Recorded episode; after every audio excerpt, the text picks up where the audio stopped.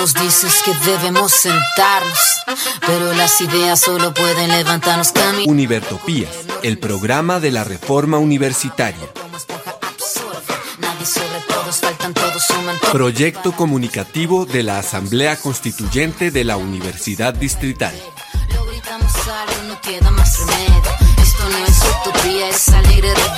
Por una educación como derecho y bien común. Escúchenos en frecuencia libre en las redes sociales y los espacios de encuentro ciudadano de la universidad, el campo y la ciudad.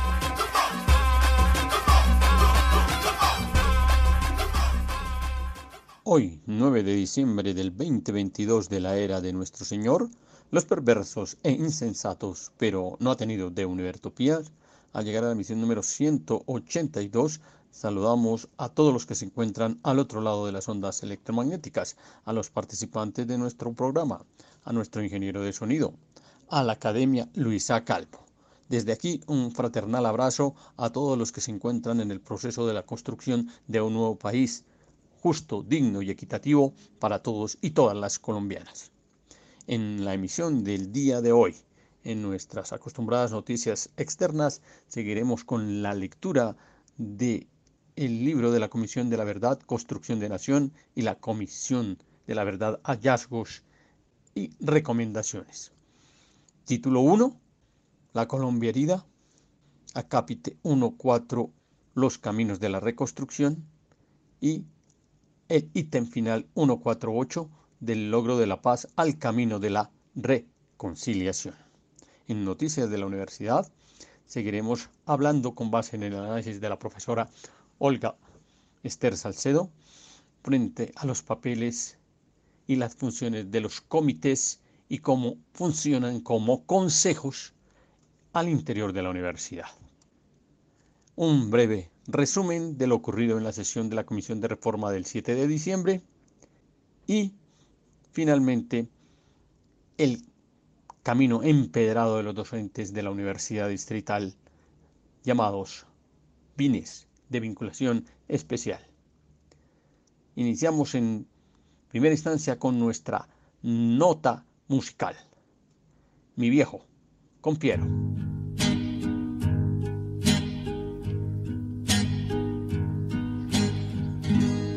Es un buen tipo, mi viejo, que anda solo y esperando. Tiene la tristeza larga de tanto venir andando.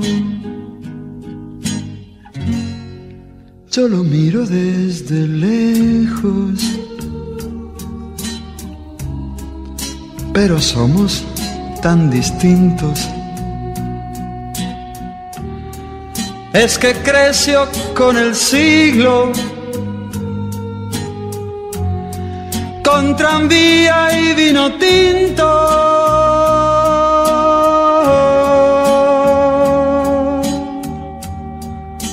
Viejo, mi querido viejo. ahora ya caminas lerdo, como perdonando el viento.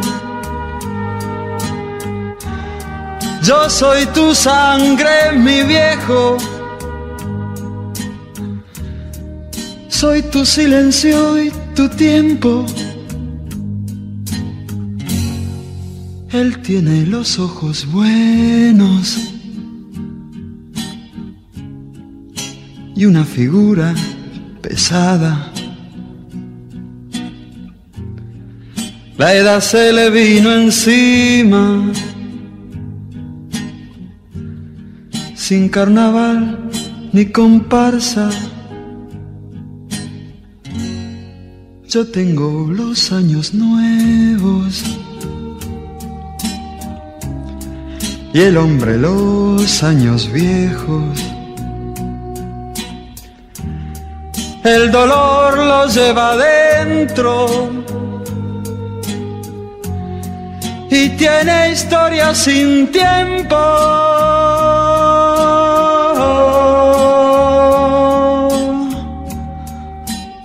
Viejo, mi querido viejo. Ahora ya camina lerdo, como perdonando el viento. Yo soy tu sangre, mi viejo. Soy tu silencio y tu tiempo. Yo soy tu sangre, mi viejo yo. Soy tu silencio y tu tiempo. Yo soy tu sangre, mi viejo. Después de este tema musical, arrancamos con la lectura del documento de la Comisión de la Verdad, hallazgos y recomendaciones. Título 1. La Colombia herida. Acápite 1.4. Los caminos de la reconstrucción. Título ítem final 148. Del logro de la paz al camino de la reconciliación. Frente a los discursos de vencedores y vencidos que se han extendido desde la guerra hasta los intentos de construcción de paz, es importante cambiar la imagen de la realidad planteada como un proceso de suma cero unos ganan, otros pierden. Por la de un acuerdo posible, todos ganan o por la de cooperación, aún manteniendo los diferentes intereses y logros, es decir, enfatizar el logro de la paz, el respeto a los derechos humanos y la reconstrucción de la convivencia. Los líderes políticos, gobierno, partidos, gremios económicos, sindicatos y movimientos sociales tienen una responsabilidad histórica para dar los pasos en un gran acuerdo nacional que ponga estos elementos en sus prioridades políticas. Sabemos que las sociedades no siempre se reconcilian, como pueden hacerlo las personas, pero se necesitan gestos públicos y creíbles que ayuden a dignificar a las víctimas, enterrar a los muertos, buscar a los desaparecidos y superar la violencia. Los diferentes significados de esta reconciliación no pueden verse como volver a relaciones de dominación o explotación o marginación preexistentes, sino como un proceso de transformación de las relaciones y de las condiciones de exclusión existentes.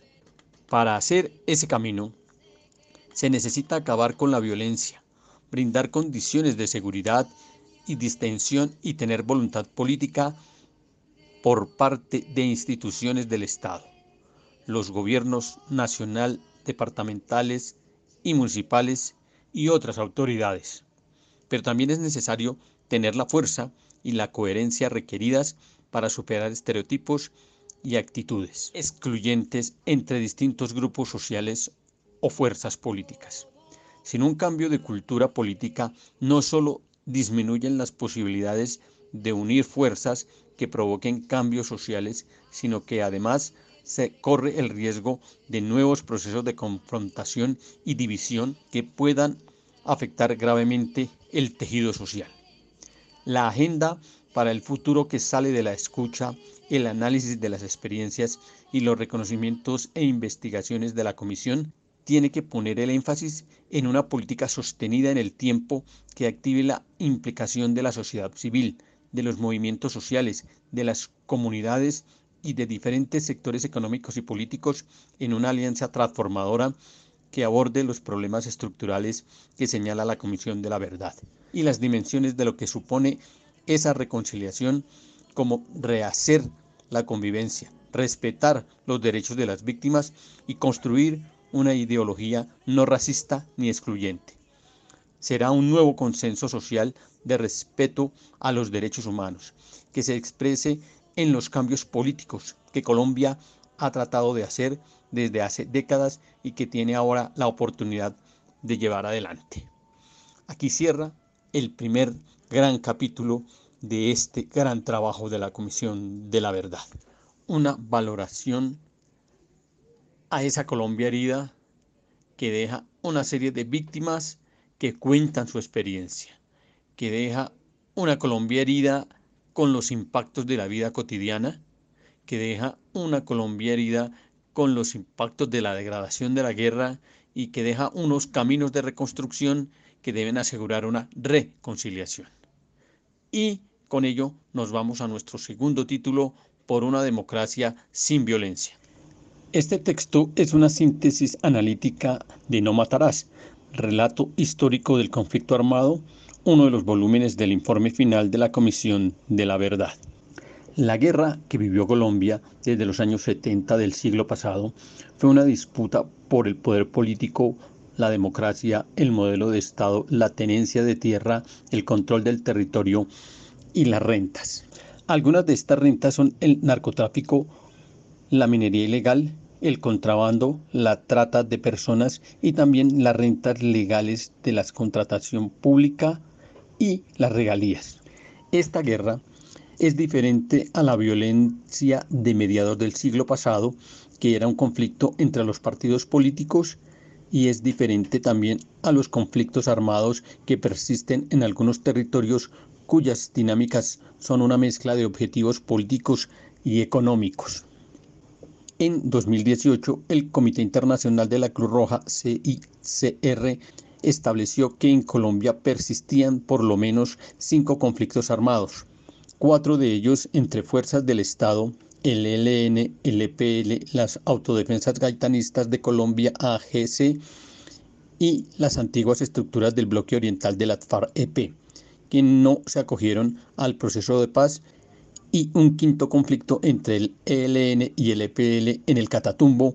Para mayor ilustración, consultar Colombia adentro colección de relatos territoriales y también el volumen étnico del informe final de la Comisión de la Verdad. Este texto se concentrará en el problema de la democracia y otros lo harán en los demás aspectos. La lucha alrededor de la construcción de la democracia es el aspecto central de este hallazgo de la Comisión. Este conflicto terminó sin vencedores, aunque sí con beneficiarios y con un saldo de víctimas de proporciones bíblicas. Más de 9 millones, de las cuales cerca de medio millón fueron asesinadas y más de 100 mil fueron objeto de desaparición forzada. 9 de cada 10 víctimas mortales eran civiles. La mayoría de estas eran habitantes del sector rural. En la guerra, los campesinos, las comunidades indígenas, negras y afrodescendientes no solo perdieron la vida, sino en muchos casos la tierra y han tenido que luchar sin descanso para ser incluidos en el proyecto de nación. Esta no fue, pues, una guerra entre ejércitos combatientes, sino una en la que las armas apuntaron contra seres humanos en estado de indefensión. Los datos arrojan que fue una guerra de violencia selectiva y masiva, en la que primó el objetivo de destruir los apoyos, reales o imaginarios de la contraparte para honrar sus bases políticas. En consecuencia, el campo del enemigo se enganchó a tal punto que en el clima de la confrontación a finales de los años 90 se arrasaron pueblos enteros con el objetivo de destruir los apoyos humanos, ocupar y controlar los territorios, los corredores y las rentas. El conflicto armado se ensañó contra la población civil. Más allá de la destrucción física, esta larga guerra dejó una herida que sigue abierta en el alma colectiva. El miedo, el odio, la vergüenza, la rabia, el resentimiento, el dolor, la impunidad, el señalamiento y la deshumanización han lesionado la vida comunitaria y la confianza entre prójimos. Miles de familias y comunidades viven aún en duelo por sus seres queridos. La democracia ha sido violenta, se ha desarrollado más desde las trincheras ideológicas que buscan la destrucción física y moral del adversario que desde el diálogo constructivo. La violencia ha sido el recurso de sectores de la derecha y de la izquierda para suprimir a los competidores. La guerra, con sus silencios, con sus estigmas, con sus mentiras, erosionó el clima de la controversia pública a tal punto que se confunde al contradictor ideológico o político con un enemigo. Muchos líderes murieron acribillados por su pensamiento o tuvieron que salir al exilio para proteger sus libertades políticas más básicas. Pero así como dejó un país de víctimas, esta guerra también deja preguntas por el campo de quienes infligieron el daño. El conflicto armado interno de naturaleza política articuló diversas violencias, desde las disputas por las esmeraldas, pasando por las de las drogas ilícitas, por las de rentas del Estado, las del conflicto laboral, urbano o agrario, por la tierra, hasta las de género y las más estructurales como las asociadas al racismo. La guerra en Colombia se configuró desde el campo político y desde él se condujo la acción de la fuerza pública. Fue una guerra profundamente racional en lo que el uso de la violencia se reguló o desreguló según el logro de objetivos o intereses relativos al poder. En esa medida fue un juego de interacciones en que los actores se moldearon mutuamente en una dialéctica incremental de impiedad. Al comienzo consistió en el enfrentamiento de grupos marxistas o revolucionarios alzados en armas en busca del poder estatal de manera paulatina, acumulando fuerzas, o súbita insurrección contra un Estado en formación, dominado por sectores políticos y élites tradicionales que a pesar de sus contradicciones internas defendieron el statu quo a través de un reformismo acotado. El Estado se ha construido en medio de la guerra y su carácter se ha forjado en una fuerte tensión entre legitimidad, legalidad y crimen. Probablemente no existe una descripción más exacta que la de un orangután con sacoleva, expresión acuñada por el dirigente liberal Darío Echandía el 5 de noviembre de 1979 en una entrevista con la periodista Margarita Vidal. La compleja relación entre fines y medios ha llevado a que en ciertas coyunturas algunas instituciones del Estado hayan cometido todo tipo de violaciones de los derechos humanos e incurrido en actos de corrupción tolerados y justificados incluso por intrincados mecanismos legales. Ejemplo de ello son los estados de sitio y de estado de seguridad, ambos dictados al amparo de la Constitución de 1886. Esto explica en parte la oprobiosa impunidad que ha cubierto a los poderes y a quienes han sido decisorios durante la guerra. No todo el Estado ha llegado a este punto. Sin embargo, hay que reconocer que en esa dialéctica el sistema de pesos y contrapesos ha sido crucial para que las instituciones no naufraguen. Algunas de ellas lo han hecho y se aferran a endebles tablas de salvación en medio de la tormenta. Pero muchos han servido como defensa o, soporte en contra de las violencias del conflicto. ¿Y la sociedad qué papel ha desempeñado? Si bien no se puede decir que esta haya sido una guerra civil en términos de bandos significativos de la comunidad política alzados unos contra otros, sí fue una guerra irregular que transcurrió en medio del juego de poder, representaciones e intereses de diferentes personas y grupos de la sociedad civil. La sociedad no fue un testigo mudo e inerme con diferencias de tiempo, modo y lugar, y por supuesto capacidad de incidencia. El papel de los ciudadanos colombianos fue determinante para elegir entre guerra o paz, entre cierre y apertura de la democracia, entre compasión e indiferencia. Lo primero que se debe reconocer es que la sociedad colombiana aprendió el ejercicio de la ciudadanía en medio de las balas, puesto de otra manera, la democracia se fue construyendo en medio de los espacios que dejaba la guerra.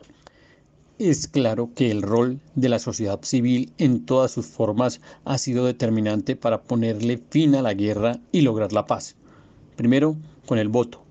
El Frente Nacional, la Constitución de 1991 y luego con la defensa del Acuerdo de Paz del 2016 en las calles cuando estuvo en riesgo de ser implementado. La política, a pesar de su decadencia, sigue siendo para los colombianos y para el mundo el mayor instrumento de cambio social. Un segundo elemento ha sido la participación directa que ha impelido y empujado las reformas. La voluntad política para el cambio y la paz ha sido construida en el debate público y con la movilización social paulatinamente y en idas y venidas. Esa ciudadanía que se ejerce de manera directa ha logrado un espacio en la democracia. Un tercer factor, nunca ha sido posible la reforma ni la paz si no concurren a los procesos de cambio de manera dialéctica tanto sectores de las élites como de la comunidad que busca empoderamiento. La paz en Colombia no se ha logrado nunca desde un solo lado. Democracia y paz son dos procesos que se retroalimentan. Así lo demuestra la historia del conflicto. Por eso, para que la democracia deje de ser restringida, formal y menos imperfecta, es necesario no solo acabar con la guerra, sino con la violencia. No matarás debe ser el primer mandamiento de la República de Colombia. La Comisión de la Verdad entiende la democracia como un ideal normativo, como un conjunto de valores y atributos, como arreglos institucionales que hacen posible la controversia pacífica, como la representación de diversos intereses en una sociedad plural y por tanto como un equilibrio en el uso del poder. En Colombia, el origen de la guerra se explica en parte por la ausencia y disfuncionalidad de estos elementos en la práctica. Luego la guerra incidió en el colapso relativo de estos. La violencia hirió, impidió y deformó la democracia colombiana aun cuando estaba en proceso de gestación. La democracia no solo implica el manejo político de los conflictos y la capacidad de construir mayoría en materia de representación. Presupone la inclusión de todos los ciudadanos, su igualdad de derechos y libertades, su discernimiento informado, el respeto por la diversidad, el libre ejercicio de la oposición, el respeto por las minorías y la clara preeminencia del interés público sobre el privado. En este sentido, la democracia es un proceso y un campo de disputa. Entiende la paz más allá de su definición negativa. La paz no es solo el silencio de los, de los fusiles, sino la creación de condiciones para la libertad humana. Es un ideal que también requiere normas, valores e instituciones, y sobre todo el ejercicio igualitario de derechos.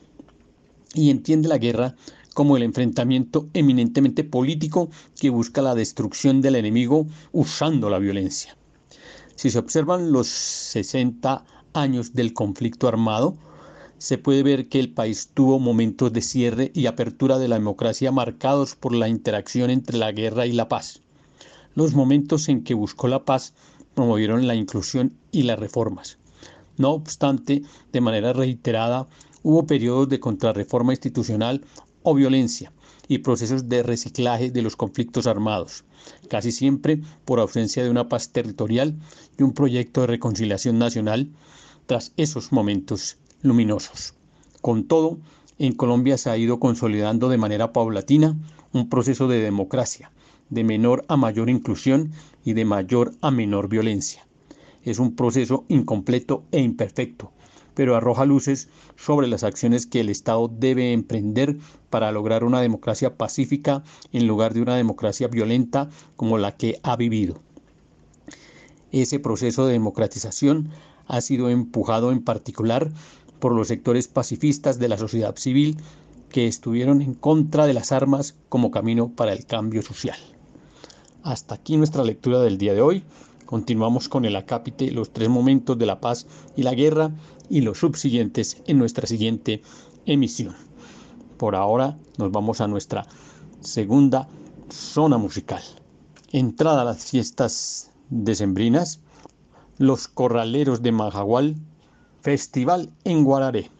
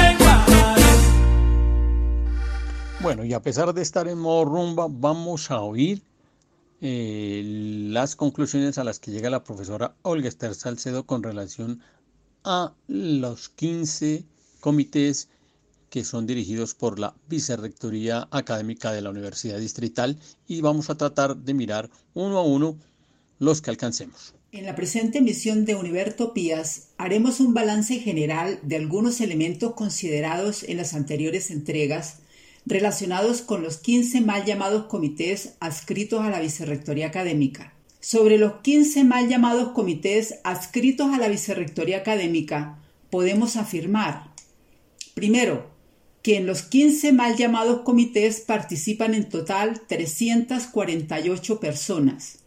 Segundo, que del total de las 348 personas, 154 pertenecen a la comunidad académica. Tercero, que de las 154 personas que pertenecen a la comunidad académica, 119 son docentes y 35 personas son estudiantes. Cuarto, que de los 119 docentes, 17 han sido designados y 102 entre elegidos o sugeridos, entre comillas. Quinto, con base en la anterior información, se obtiene que la participación porcentual de los docentes en el total de las 348 personas es del 34.19% y la participación porcentual de los estudiantes en ese total de participantes es del 10.05%. Hasta aquí. Tenemos 15 comités que son atendidos directamente por la Vicerrectoría Académica. 348 personas participan de esos comités. 154 personas son de la comunidad académica. Luego quiere decir que los demás no lo son. Es decir, hay más de la mitad, casi el 60%, son personas que no son de la comunidad académica y hacen parte de la asesoría de estos comités. Pero de los que son de la comunidad académica, 119 son docentes y 35 son estudiantes. La profesora lo pone en orden de porcentajes 34.19 son docentes, 10.05% son estudiantes, pero adicionalmente nos deja claro que 17 son designados por la administración y se supone que los otros 102 son elegidos. La profesora no lo menciona, pero me pregunto, y le pregunto a todos, incluyendo a la administración, ¿cómo son elegidos? ¿Dónde son elegidos? ¿O también terminan siendo designados por eh, miembros de la dirección académico-administrativa de más bajo nivel y entonces realmente nunca hay elección. Si fuesen elegidos, seguramente tendríamos un proceso mucho más democrático y seguramente conoceríamos mucho más de lo que ocurre al interior de estos comités. Hasta ahí vamos en el informe de la profesora en los cinco primeros puntos conclusivos. Vamos al sexto.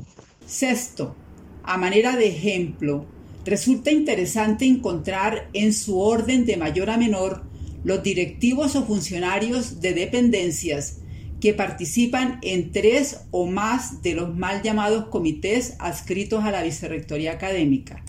Veamos. La Vicerrectora Académica es responsable de los 15 comités, entre los cuales puede delegar en seis, en el comité número uno, que es el comité de admisiones, en el número 7, comité de biblioteca, en el número 10, comité de coordinación del CADET Acacia, en el número 12, comité técnico del subsistema de responsabilidad social, en el número 13, comité institucional de laboratorios y comités de laboratorios de facultad, en el número 15, comité institucional de Planestic, Raya UD y educación virtual, y participa directamente en 9, Comité número 2, que es el del Instituto de Estudios e Investigaciones Educativas. En el comité número 3, Comité de Bienestar Institucional. En el comité número 4, Cátedra UNESCO de Desarrollo del Niño en la Universidad. En el comité número 5, Comité de Evaluación de Docentes. En el comité número 6, Comité de Personal Docente y Asignación de Puntaje. En el comité número 8, Comité de Publicaciones. En el comité número 9, Comité de Propiedad Intelectual En el comité número 11, Comité de Coordinación del Observatorio Laboral Regional OLR Raya Nodo UD. Y en el comité número 14, Comité de Currículo y Calidad.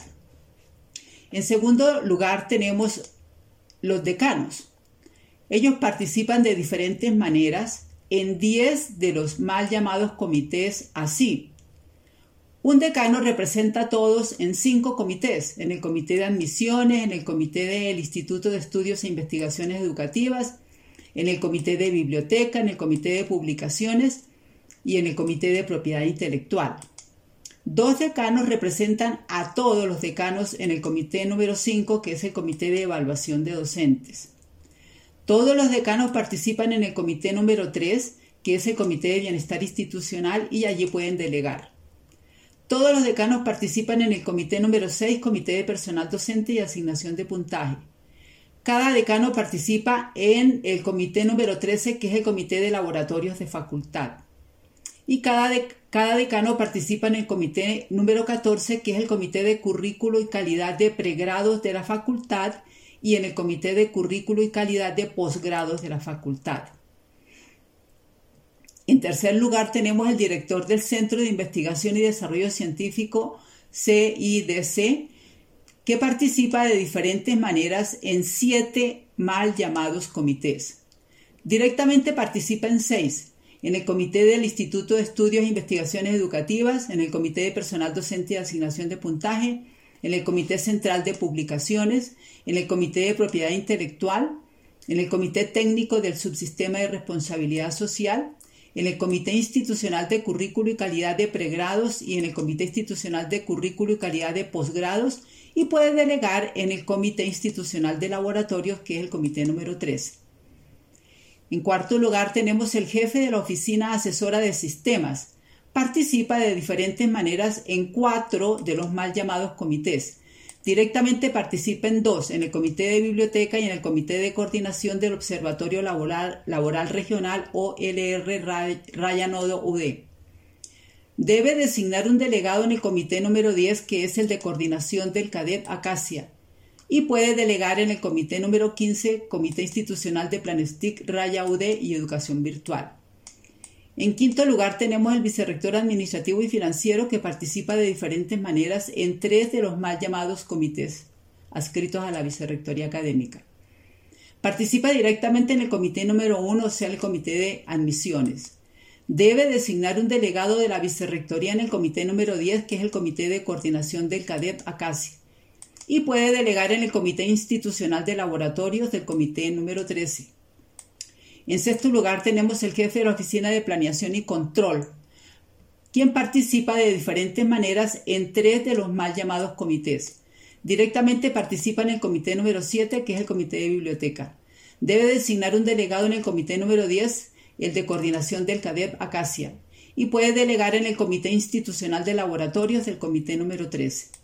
Importantísimo lo que se menciona aquí, los niveles de dirección, que son alrededor de 7 y cómo esos niveles de dirección impiden realmente que la vicerrectoría académica pueda responder por todas las funciones que tiene encima.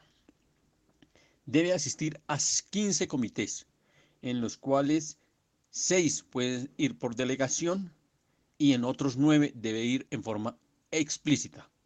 Hay una serie de decanos que pueden participar en esos comités a través de la delegación de uno solo de ellos, en algunos otros casos de dos decanos, y en otros comités deben participar en pleno todos los decanos, en algunos casos pudiendo delegar. Nivel de dirección de investigaciones participa en siete comités, en forma directa en seis y por delegación o en forma indirecta en un comité. resumiendo, tenemos Primer nivel vicerrectoría, segundo nivel decanaturas, tercer nivel centro de investigación, cuarto nivel el jefe de la oficina asesora de sistemas que debe participar en cuatro comités, en dos en forma directa y en dos en forma indirecta. El siguiente nivel, que sería el quinto, sería la vicerrectoría administrativa y financiera, que participa en tres comités uno en forma directa y los otros dos pudiendo delegar. Y finalmente, la oficina o la jefatura de control que participa de tres comités, uno en forma directa, dos en forma indirecta. Eso quiere decir que con estos cargos de dirección de diferente jerarquía, que son mayoría, es que se arma la configuración total de estos comités. Más del 60% o más o menos el 60% estos personajes de dirección, en algunos en forma directa, en otros por delegación, con los profesores y los estudiantes formando una serie de comités de 348 personas, en algunos casos se repiten, con 154 miembros de la comunidad académica, 119 docentes, 35 estudiantes conforman estos comités que terminan direccionando prácticamente el quehacer de la vicerrectoría académica y el quehacer de la universidad. Habría que revisar realmente cómo se está funcionando. Habría que revisar si en las propuestas que se han hecho de reforma universitaria se está replicando este mismo esquema y de estarlo haciendo habría que revisar la funcionalidad. Continuemos con la siguiente conclusión que tiene la profesora Olga, la conclusión número 7. El séptimo punto está relacionado con lo siguiente.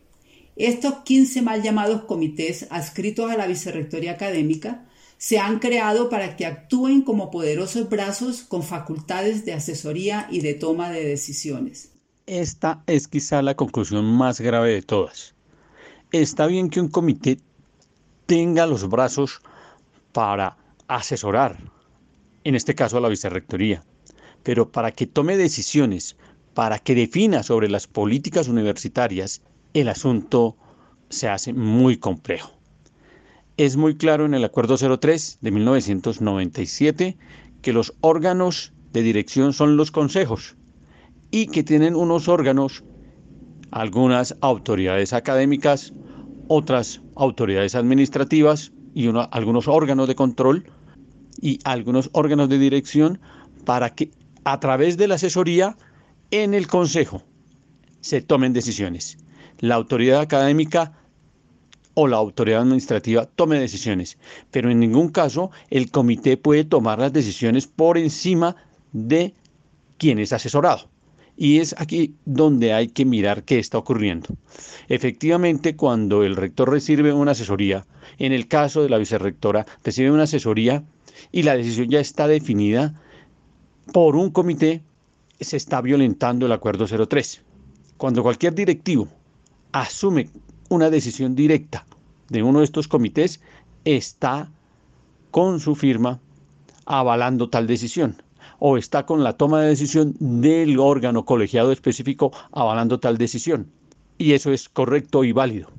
Pero que los documentos pasen tal cual, sin ningún reparo a la instancia correspondiente, implica que se están tomando decisiones por encima de las unidades correspondientes. Es tal vez la conclusión más contundente y hay que tener cuidado entonces con ella. Y continuamos con otras conclusiones. Octavo, en la Universidad Distrital existen proyectos curriculares y no programas académicos según lo estipula el Estatuto Académico vigente en la Universidad Distrital. Para hablar de proyectos curriculares o programas académicos, se requiere modificar el estatuto académico y esto le corresponde a la Asamblea Universitaria y al Consejo Superior Universitario. Parece entonces que las resoluciones de rectoría no tendrían la fuerza jurídica para hacerlo. Parece una tontería, parece un asunto menor, pero realmente es un asunto mayor. De acuerdo al 04 de 1996, las unidades académicas básicas se están llamando proyectos curriculares. Y en el estatuto se habla de tres proyectos, los proyectos curriculares, los proyectos de extensión y los proyectos de investigación que se desarrollan a través de los denominados grupos de trabajo. Pues bien, desde el acuerdo de creación de la Facultad de Ciencias matemáticas y naturales, se ha definido llamarle a todos los proyectos curriculares programas, con lo cual estamos de acuerdo, estamos identificados, pero entonces hágase desde el punto de vista legal. Modifíquese el acuerdo 04 de 1996 ya sean los grupos de trabajo, ya sean los nombres de las unidades académicas, pero en todo caso a lo que se llama allí proyecto curricular empiece a denominársele desde ese momento, desde que se haga la modificación al acuerdo 04 de 1996, programas académicos y con eso todos satisfechos. Pero al empezar a jugar con la doble denominación, no solamente estamos confundiendo a quienes trabajan en los comités, a quienes estudian en la universidad, a quienes tienen que ver con la comunidad académica, sino también a todos los entes de control, a la administración distrital, a la administración nacional, al Ministerio de Educación Nacional, porque se le está denominando programas académicos o proyectos curriculares indistintamente sin haber hecho la conversión correspondiente. Suena muy normal, muy natural, pero resulta de hondo calado. Noveno, si el literal F del artículo 39 del Estatuto Académico vigente de la Universidad Distrital señala, abre comillas, el proyecto de conformación del grupo de trabajo debe contener recursos y estrategias para su consecución, cierra comillas. Entonces, al parecer, correspondería a cada facultad definir las estrategias para la consecución de recursos que requiera el grupo de trabajo académico en TIC o grupos de trabajo en las facultades para abordar temas relacionados con el currículo y la calidad de los proyectos curriculares de pregrado y posgrado de la Universidad Distrital. Sería bueno conocer algún concepto de la Universidad Distrital sobre la viabilidad financiera de semejantes tareas en hombros de profesores o estudiantes o conjuntamente quienes conforman los grupos de trabajo tal como lo señala el Estatuto Académico vigente de la Universidad Distrital. Bien. De acuerdo al estatuto o al acuerdo 04 de 1996, estatuto académico, se establecen los grupos de trabajo. Y allí es clara la profesora Olga en desarrollar que estos grupos de trabajo de alguna manera son responsables por la consecución de los recursos para su funcionamiento desde las facultades, desde el sitio donde son aprobados. En ese orden de ideas, más o menos lo que se quiere decir aquí es, bueno, con las resoluciones que se han creado, con los comités que vienen funcionando, que asesoran a la rectoría, pues estos comités de alguna manera deberían buscar la forma de allegar su propio presupuesto, la forma desde las facultades de crear sus presupuestos, sus recursos, lo cual resultaría muy complicado. A eso apunta la crítica y sería una crítica de fondo, no solamente a los comités que se vuelven decisorios, sino al funcionamiento mismo de la universidad. La universidad debe garantizar el presupuesto para el funcionamiento en las misiones fundamentales de la universidad, la docencia, formación, la proyección social, la investigación, creación y lo debe garantizar desde la elaboración del presupuesto que viene de abajo hacia arriba, pero con la consolidación en el Consejo Superior Universitario y la aprobación correspondiente. En ese orden de ideas, los comités no pueden ser figuras que creen su propio presupuesto, que generen sus propios recursos, sino que deben estar generados por su función en las unidades respectivas, en este caso en la unidad académica administrativa llamada vicerrectoría. Décimo, la gestión y funcionamiento de la vicerrectoría académica, basada en los mal llamados comités, la hacen lucir como una dependencia dedicada a abordar temáticas y funciones yuxtapuestas y disímiles, y aunque muy importantes, contribuyen consciente o inconscientemente a profundizar la dispersión, la atomización, la desarticulación y la muy escasa participación efectiva de la comunidad universitaria en la toma de decisiones en el presente de la Universidad Distrital. 11. ¿Cuánto le cuesta a los ciudadanos ese modelo de funcionamiento y de gestión basado en los mal llamados comités por el que consciente o inconscientemente ha optado la Universidad Distrital? 12. ¿Hasta cuándo y hasta dónde continuarán atiborrando la vicerrectoría académica de todo tipo de asuntos, a pesar de importantes ejercicios de prospección de la Universidad Distrital?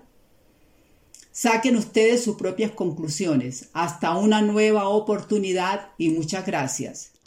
Muchas gracias a usted, profesora Olga, recalcando aquí en las últimas conclusiones que la función fundamental de la Vicerrectoría Académica, que es impulsar la docencia, la investigación, la proyección social, se pierden en medio de tantos comités y de tantas funciones. Nos vamos a nuestra siguiente nota musical, en este caso, amigo con Roberto Carlos.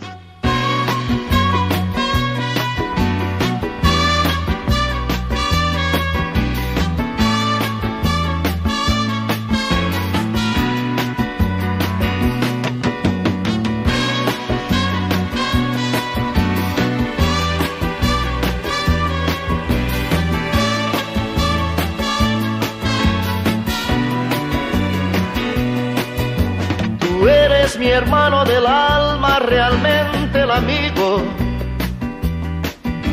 que en todo camino y jornada está siempre conmigo. Aunque eres un hombre, aún tienes alma de niño. Aquel que me da su amistad, su respeto y cariño Recuerdo que juntos pasamos muy duros momentos y tú no cambiaste por fuertes que fueran los vientos. Es tu corazón una casa de puertas abiertas. Tú eres realmente el más cierto en horas inciertas.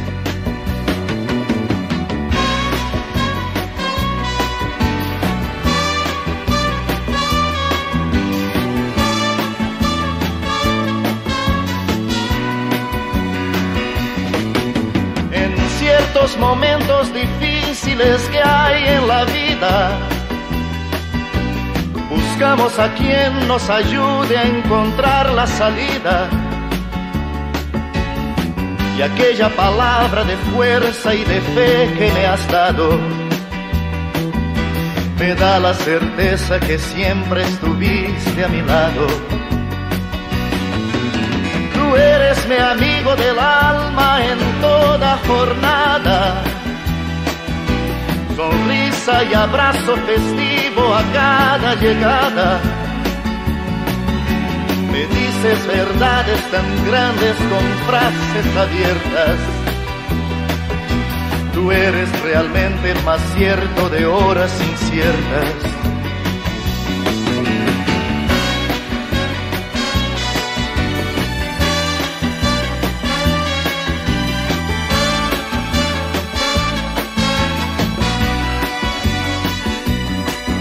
No preciso ni decir todo esto que te digo, pero es bueno así sentir que eres tú mi gran amigo. No preciso ni decir todo eso que te digo, pero es bueno así sentir que yo tengo un gran amigo. No preciso ni decir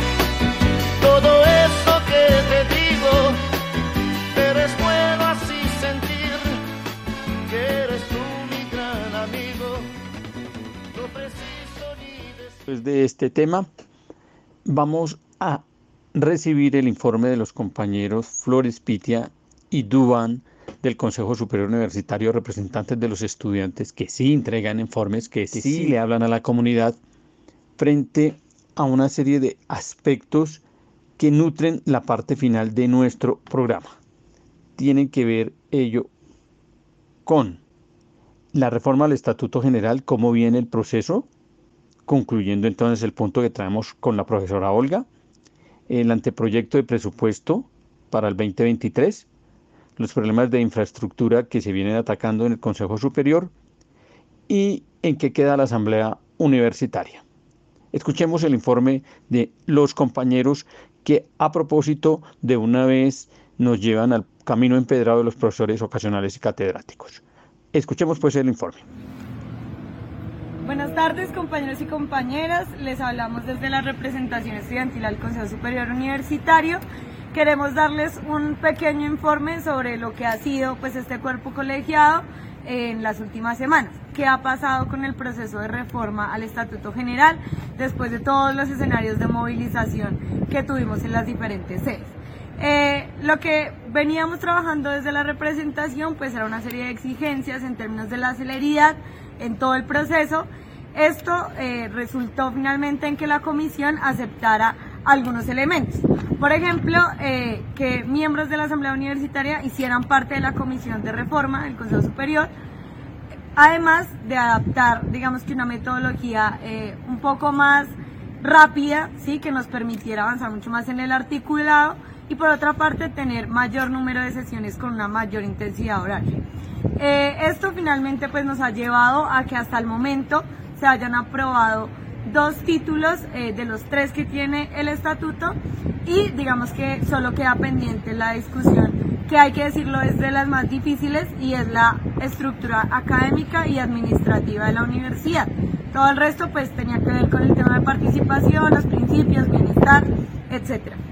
Digamos que en esto vamos, la intención es que a marzo del próximo año se entregue finalmente el documento a sesión plenaria del Consejo Superior Universitario. La universidad eh, pues planificó sus necesidades por más de 500, 530 mil eh, millones de pesos.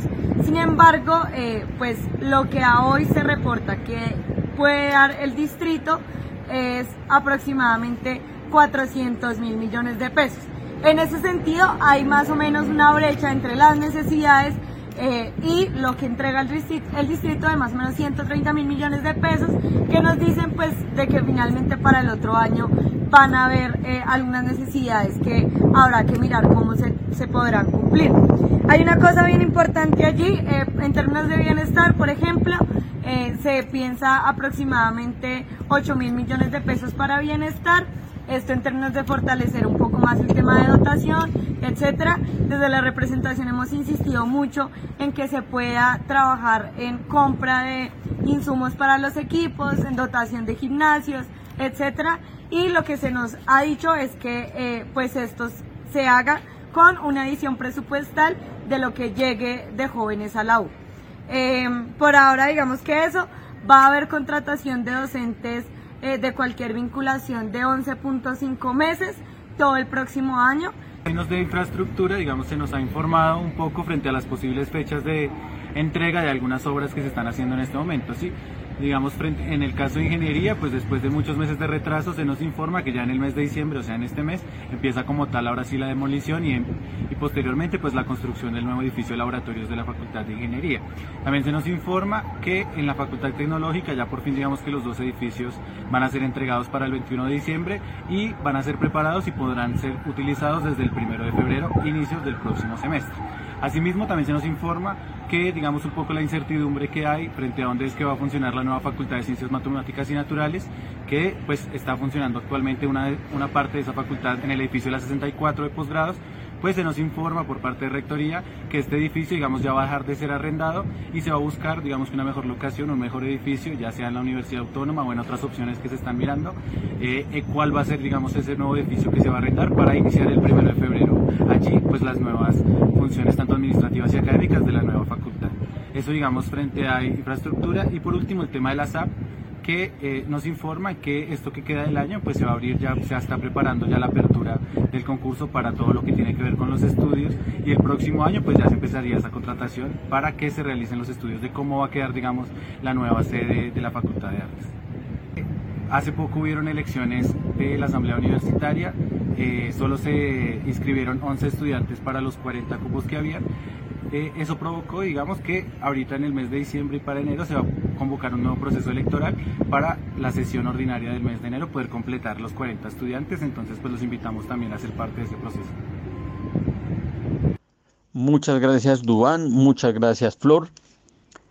Del informe varias cosas. Uno, que en marzo estará entonces el Consejo Superior Universitario definiendo sobre la propuesta de la Asamblea Constituyente Universitaria, que están asistiendo miembros de la Asamblea Universitaria a la comisión, que desde el punto de vista de presupuesto arrancamos el próximo año 2023 con un déficit de 130 mil millones de pesos, ya que el distrito solamente asegura 400 mil millones y se requieren 530 mil millones. Habrá que ver cuánto es lo que llega por parte de la nación.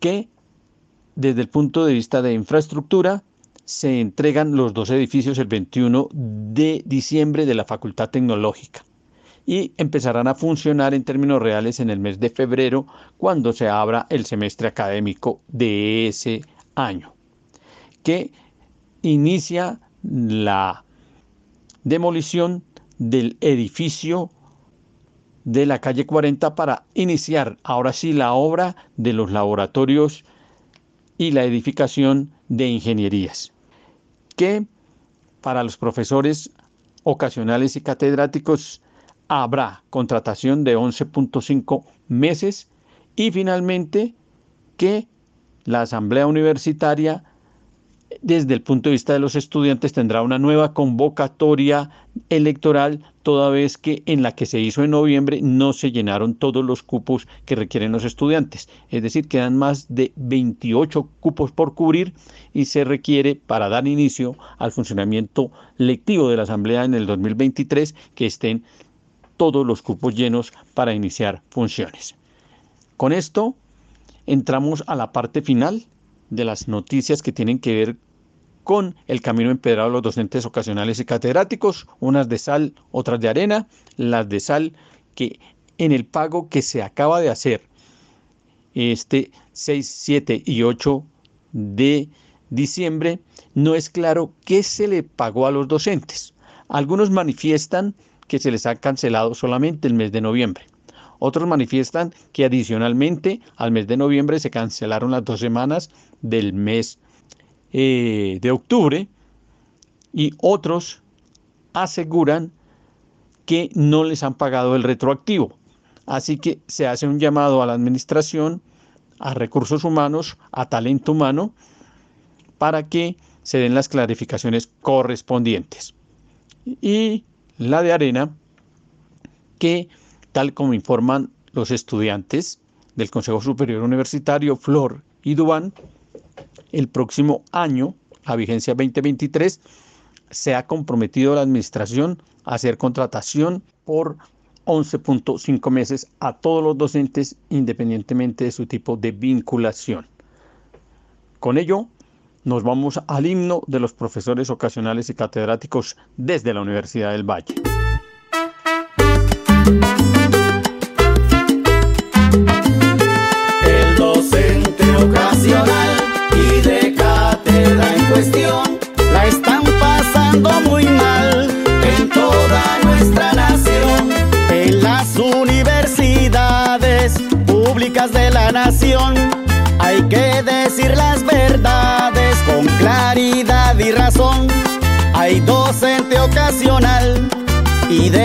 Cátedra precarios con exceso laboral, pero de bajos salarios.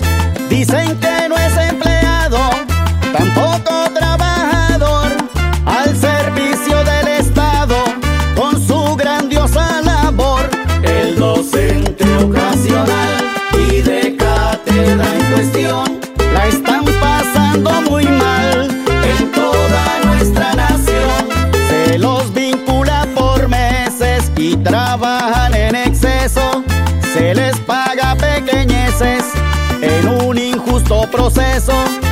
Van a tener pensión con tan poca sumatoria, mientras que a la educación están llenando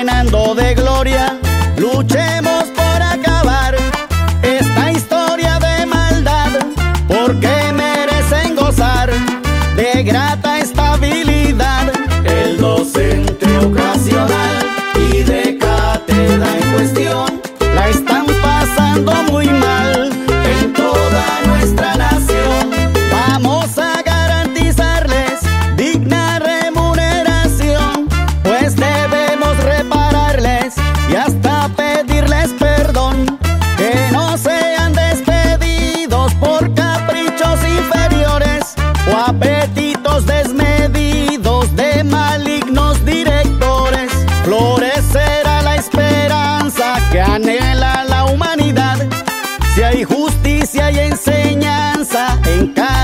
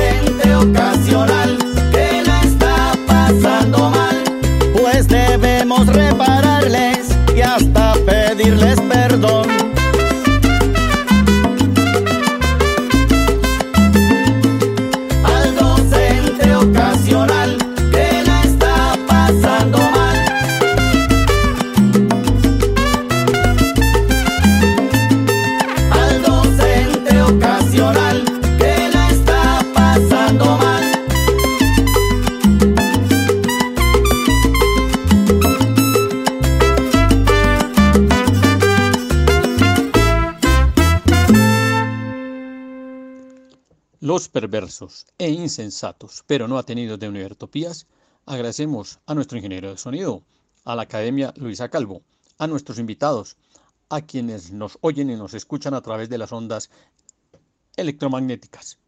Nos vemos y nos oímos la próxima semana por este mismo medio y le damos un saludo a todos los que contribuyen a la construcción de la sociedad y el país que todas y todos nos merecemos. Tú nos dices que debemos sentarnos, pero las ideas solo pueden levantarnos camino. Univertopías, el programa de la reforma universitaria. Proyecto comunicativo de la Asamblea Constituyente de la Universidad Distrital.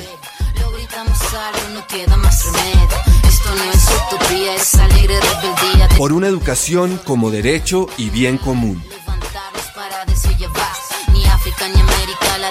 Escúchenos en frecuencia libre en las redes sociales y los espacios de encuentro ciudadano de la universidad, el campo y la ciudad.